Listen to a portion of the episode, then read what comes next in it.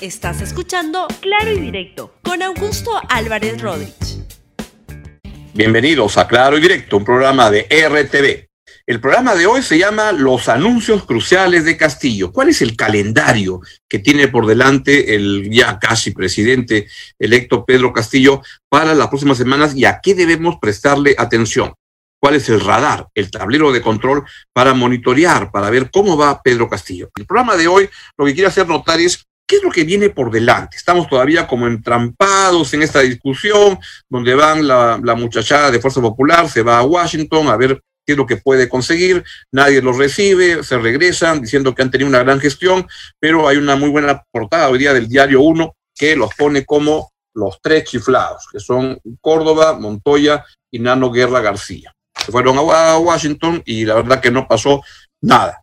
Pero hay una agenda pendiente de cosas que tienen que suceder en las próximas semanas y el par de meses que viene por delante, es importante que prestemos atención. El programa de hoy se dedica a eso. Primer punto, primer punto importante que va a ocurrir es el discurso que dé Pedro Castillo cuando sea proclamado presidente electo de la nación. Esto calculan que va a ser este, cree la gente de Pedro Castillo que es este fin de semana, creo que es un poquito pronto, pero yo creo que la próxima semana no pasa y ya va a haber terminado toda la revisión por parte del Jurado Nacional de Elecciones y van a, hacer el anuncio que el anda winner es Pedro Castillo. Y entonces, este, eso va a ser importante escuchar qué dice en esa circunstancia Pedro Castillo. Va a ser su primer discurso a la nación ya en términos de con una autoridad ya elegida. Es importante qué es lo que dice, qué es lo que plantea, cuál es su primer mensaje de para saber por dónde van a ir las cosas. Porque la verdad es Pedro Castillo todavía es una incógnita para muchos peruanos y queremos ir entendiendo gradualmente quién es Pedro Castillo, qué piensa, cómo piensa este, encarar estos cinco años que vienen, que le ha, le ha tocado en la situación más extraña que pueda ocurrir. Y Pedro Castillo es, vaya que es un outsider de verdad. Hace tres meses no estaba en el radar de absolutamente nadie y logró colarse a la segunda vuelta y desde entonces le fue estupendamente bien. Tanto así que ha ganado la elección, algo que se va a confirmar en los días siguientes. Y entonces, primer punto en la agenda es ¿Qué es lo que dice Pedro Castillo en ese momento? ¿Cómo convoca al país?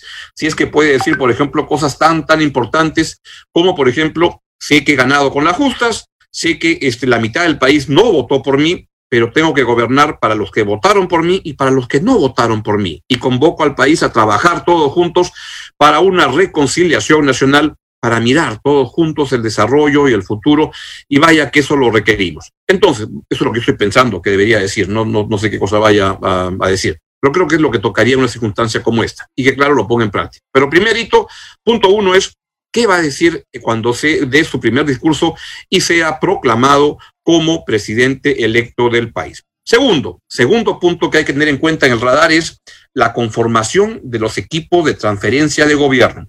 Es muy importante que esto se acelere y es una de las razones por las cuales Keiko Fujimori ya debería llevarse su reclamo y su música a otro lado porque hay una transferencia de gobierno que hay que hacer en una circunstancia particularmente compleja.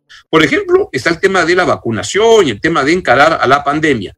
¿Cómo se van a enlazar ambos gobiernos, el que se va y el que viene, el de Francisco Sagasti y el de Pedro Castillo, para que no haya ningún bache en ese proceso. Esto es fundamental, bien importante, y ahí creo que el doctor Oscar Ugarte, que es el ministro de, de Salud, cuando le han preguntado ayer, ¿a usted le han ofrecido el cargo? Él ha dicho, no es importante si yo estoy en el cargo, lo que es importante es que permanezcan los equipos debajo mío, que son los que están sustentando la manera de encarar el proceso de vacunación, de encarar a la, la, pandemia. Y es importante, el gobierno de Sagasti, el presidente Sagasti ha hecho una promesa que es muy importante, que es llegar al 28 de julio con 8 millones de peruanos ya vacunados. Somos como 30 millones, pero no todos se van a, vacunar, por lo menos al comienzo, todos los niños hasta los este, 18 años, hasta ahora no se vacunan. Gradualmente hay que bajarlo, como ya en otros países que han bajado hasta 12 años, pero este, 8 millones ya es una masa de gente un poco más grande y hay que avanzar. ¿Por qué? Porque la tercera ola, la de este, esta cepa delta, está a la vuelta de la esquina y dicen que es más letal, más mortífera que las dos anteriores. Las dos anteriores nos han dejado ya casi 200 mil muertos. Hay que apurarnos con la vacuna. Por tanto, es bien importante ver cuáles son los integrantes de los equipos de transferencia de Pedro Castillo quiénes están en economía, quiénes están en defensa, en educación, en salud, en todas las áreas del quehacer nacional. Segundo hito entonces es ese. Tercer hito es el momento en que Pedro Castillo le tenga que decir a Vladimir Cerrón, Pedro, una linda experiencia, pero hasta aquí nomás llegamos. Tengo otro compromiso este, diferente y entonces este, fue un gusto conocerte y ya nos vamos viendo en el camino. Te deseo que, que sea todo lo mejor para ti.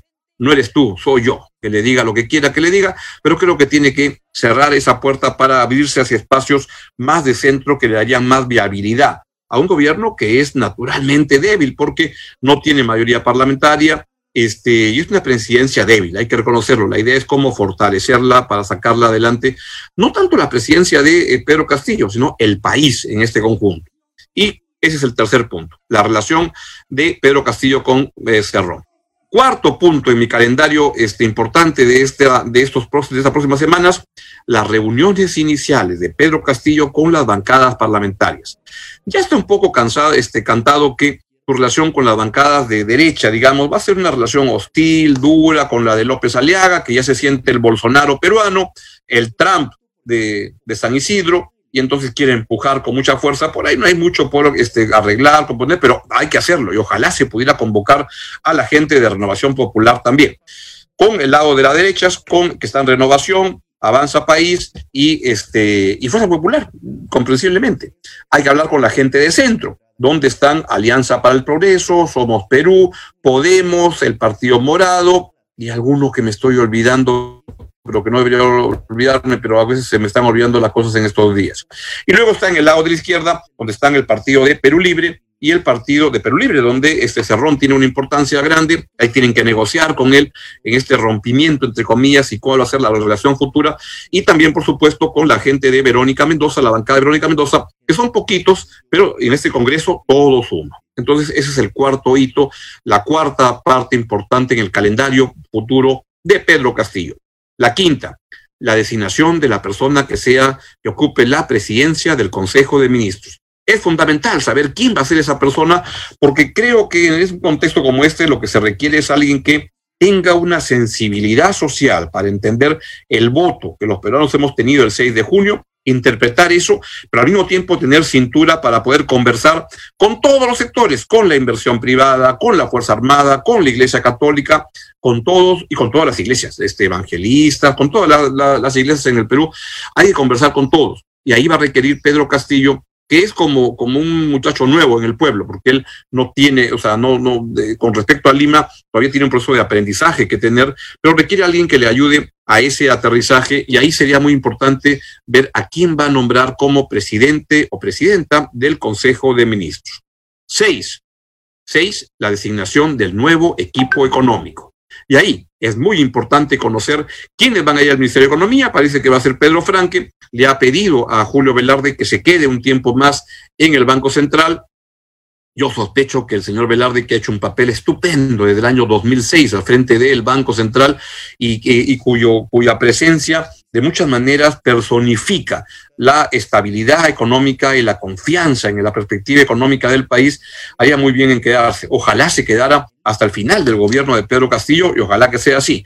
De lo contrario, si se queda por un año, un año y medio, ojalá que permita ayudar a que el gobierno de Pedro Castillo tenga un aterrizaje suave, un soft landing, como se suele este, decir, y que luego entren, pues, quien debe entrar. De repente, Oscar Dancourt, que también ha sido presidente del Banco Central y que, valgan verdades, lo hizo estupendamente bien también, cuando en el gobierno de Toledo le correspondió ser presidente del Banco Central. El Banco Central es muy, muy importante, aunque muchos políticos no entienden qué hace el Banco Central y creen que el Banco Central se encarga de luchar contra la pobreza y cosas como esas. No, no, no es eso, deberían enterarse un poquito más, pero el Banco Central, sin estabilidad macroeconómica, este, no, hay, no hay posibilidades de, redistribución del ingreso, no hay posibilidades de avanzar y es muy importante este, ver quiénes son los integrantes del equipo económico de Pedro Castillo.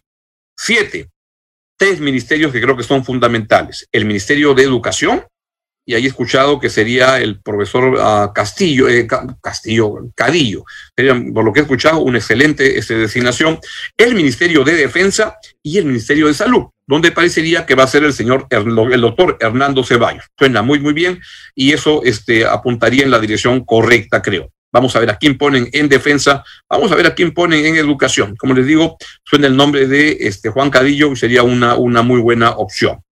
Este, ocho, ocho es este, el discurso de fiestas patrias. El 28 de julio, ¿qué es lo que va a decir Pedro Castillo en su primer discurso a la nación? Es muy importante para entender por dónde vamos a avanzar en estos cinco años, que deberían ser cinco años de progreso, de, de reconciliación del país y no este desastre que hemos tenido en estos últimos cinco años, donde fue un pleito permanente. Nueve, son diez, no se vaya a aburrir. Nueve, está la presentación ante el Congreso del primer gabinete de Pedro Castillo.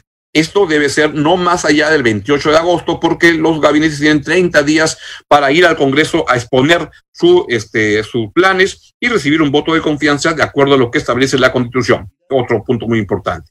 Y 10, por último, muy importante es, ¿qué va a pasar ¿Cómo va a reaccionar Pedro Castillo, ya entonces presidente Pedro Castillo, cuando venga su primera gran crisis política? Todos los gobiernos tienen antes los primeros cuatro meses una gran crisis política y ahí se va a probar y a comprobar y demostrar el temple de qué madera está hecha el señor Pedro Castillo y ver cómo maneja esa crisis, porque eso nos va a dar una idea de cómo vamos a discurrir en los próximos cinco años. Entonces, son esos 10 puntos del calendario importante que tiene por delante el gobierno de Pedro, el inminente gobierno de Pedro Castillo, y hay que prestarle atención a eso. Dicho eso, es hora de irme con mi música a otro lado.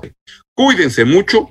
El COVID sigue estando dando vueltas, aunque se hayan vacunado algunos, igual tienen que cuidarse y sobre todo sean solidarios con las personas que menos tienen y que más problemas tienen en este momento. Buenos días, adiós. Gracias por escuchar Claro y Directo con Augusto Álvarez Rodríguez. Suscríbete para que disfrutes más contenidos.